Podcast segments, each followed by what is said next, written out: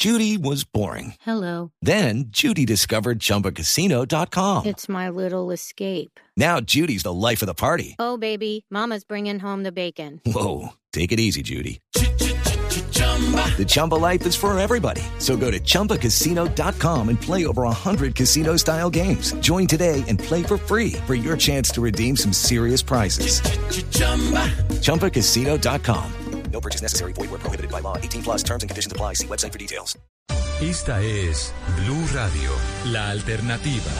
Histórico, candidata a la vicepresidencia del Pacto Histórico. Eh, ustedes han tenido un juego muy interesante con la P, P de Petro, P de Pueblo, P de Pacto, y ahora aparece otra P, la P de la Picota.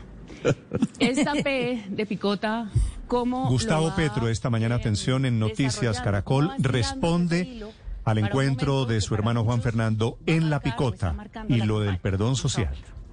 Pues me parece, eh, digamos que más bien es la P de, de paz lo que se puso en discusión.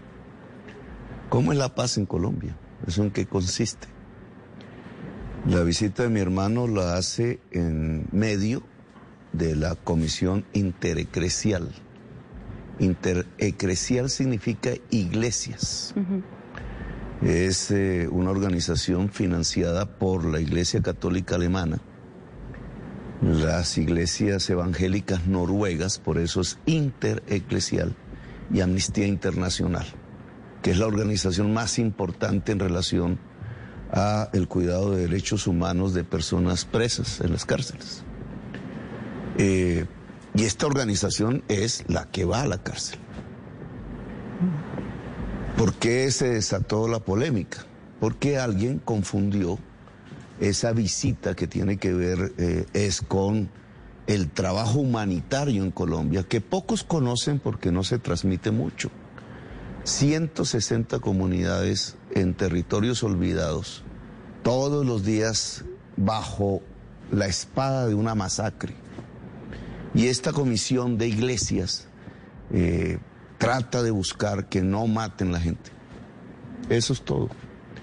Una de sus actividades para impedir la masacre, el genocidio, eh, es precisamente la visita en las cárceles y hablar con los victimarios, con los posibles victimarios o con los puentes hacia los victimarios. Y esa era la visita.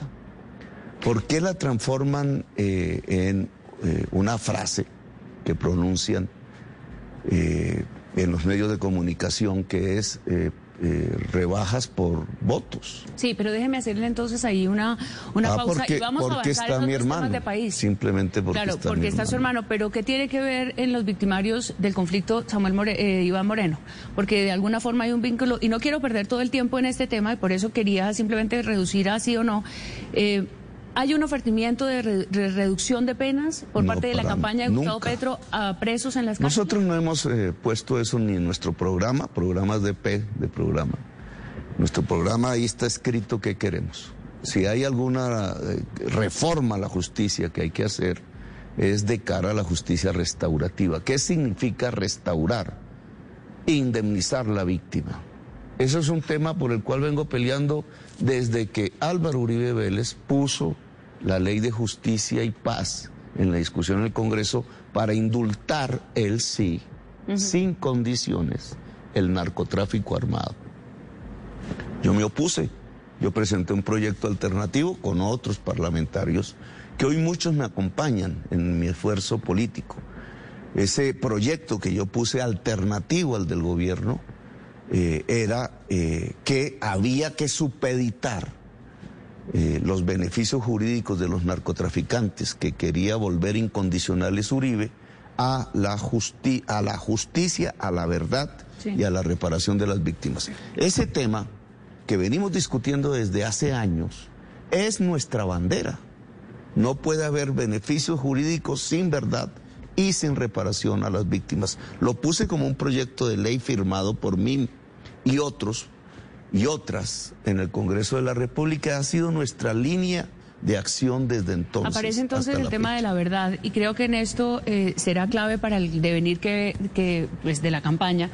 entender que haya verdad, no solamente en este episodio, sino en general en la campaña. Eh, ¿Usted siente, Francia, que este episodio puede tener alguna incidencia en la verdad, digamos, que ustedes están presentando al país como propuesta del pacto? Bueno, pues yo creo que como ya lo han, ahora veníamos escuchando a uno de los presos, que conservador, diciendo no es cierto, si han manipulado eh, eh, la información para perjudicar una campaña. Yo no tengo nada que ver con esa campaña. Y yo creo que, y él decía, y no estoy aquí porque sea de un lado o del otro, nunca he apoyado la izquierda, pero estoy aquí porque quiero la verdad, porque quiero que se diga la verdad. Sí, y la verdad es que nunca no, hubo ese ofrecimiento que se plantea en esa reunión. La verdad es como ya Petro lo, Gustavo Petro lo planteó, su hermano está vinculado al proceso de, con esta organización, sí, y yo creo que pues este país espera verdad, sí. Como víctimas, sí, hay más de 8 millones de víctimas que esperan la verdad. Reconocemos ese trabajo importante que ha venido haciendo la Comisión de la Verdad. Nosotros como pueblos afrodescendientes y como mujeres esperamos que la verdad del conflicto armado, sí, salga y que esa verdad contribuya no solamente a que las personas que cometieron estos delitos, crímenes de lesa humanidad, etcétera, asuman su responsabilidad, sino la verdad para reconciliar esta sociedad. Colombia necesita una reconciliación. Colombia necesita sanarse. Colombia necesita parar de una vez por todas el conflicto armado. Nuestros territorios todavía se siguen bañando de sangre. La gente todavía sigue huyendo. Ayer en Buenaventura asesinaron a un niño de, de ocho años, ¿sí? En, en Chocó siguen asesinando a los jóvenes todos los días, en Cauca siguen asesinando a líderes sociales. Como comunidades que hemos sido víctimas, yo creo que la verdad es un camino. ¿sí? de alguna manera para reparar a las víctimas de este país. Y justamente por ese recrudecimiento de la violencia en todos los territorios del país, que están las cifras, eh, pues la pregunta es para muchos el tema de la paz venía surtiendo un proceso político eh, y quizás estaba diciendo, bueno, ahora por la necesidad eh, de un proceso económico, digamos, de reactivar la economía, de generar más eh, asuntos, esta campaña podía ser más del modelo económico. Con la situación que hay de violencia, ¿cómo se van a juntar?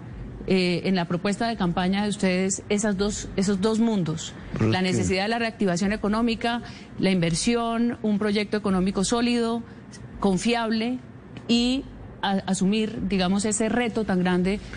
El sistema, el sistema económico está ligado a la violencia o a la paz. No, no es un tema separado. Un sistema económico puede generar violencia en sí mismo yo creo que el colombiano genera violencia al depender de unas cosas que es extraer sin dar puestos de trabajo mayores, eh, usar y depredar la naturaleza y hacer de eso los principales productos de exportación de Colombia. ¿Qué exportamos nosotros? Carbón, petróleo y cocaína. Los tres producen violencia. No solo la cocaína, los tres. Pero violencias inmensas en los territorios. Para sacar petróleo matan comunidades. Para sacar carbón dejan morir miles de niños sin agua. Para sacar cocaína es a plomo limpio. Entonces tenemos un país violento por un tipo de sistema económico. Yo le decía a un periodista hace poco, miremos este tema en el largo plazo, así como a lo largo del horizonte, con perspectiva, sí. Con perspectiva hacia atrás, para verlo hacia ah, adelante también. Entonces, ¿Cuándo comenzó el narcotráfico y por qué se volvió poderoso en Colombia? Con todo lo que significa en términos de violencia. ¿Cuándo se acabó la producción industrial? Medellín. ¿Y cuándo se acabó la producción agraria? En la medida en que se fue destruyendo la industria y se fue destruyendo la agricultura, es decir, la producción, fue creciendo como una alternativa buscada incluso por sectores de la sociedad el narcotráfico. Es Gustavo Petro con su fórmula vicepresidencial, doña Francia Márquez, esta mañana respondiendo interrogantes, hablando en directo en Noticias Caracol sobre perdón social y sobre programas de campaña, de política y de economía. With Lucky Land slots, you can get lucky just about anywhere. This is your captain speaking. Uh, we've got clear runway and the weather's fine, but we're just going to circle up here a while and uh, get lucky. No, no, nothing like that. It's just these cash prizes add up quick. So I suggest you sit back, keep your tray table upright, and start getting lucky. Play for free at LuckyLandSlots.com. Are you feeling lucky? No purchase necessary. Void where prohibited by law. 18 plus terms and conditions apply. See website for details.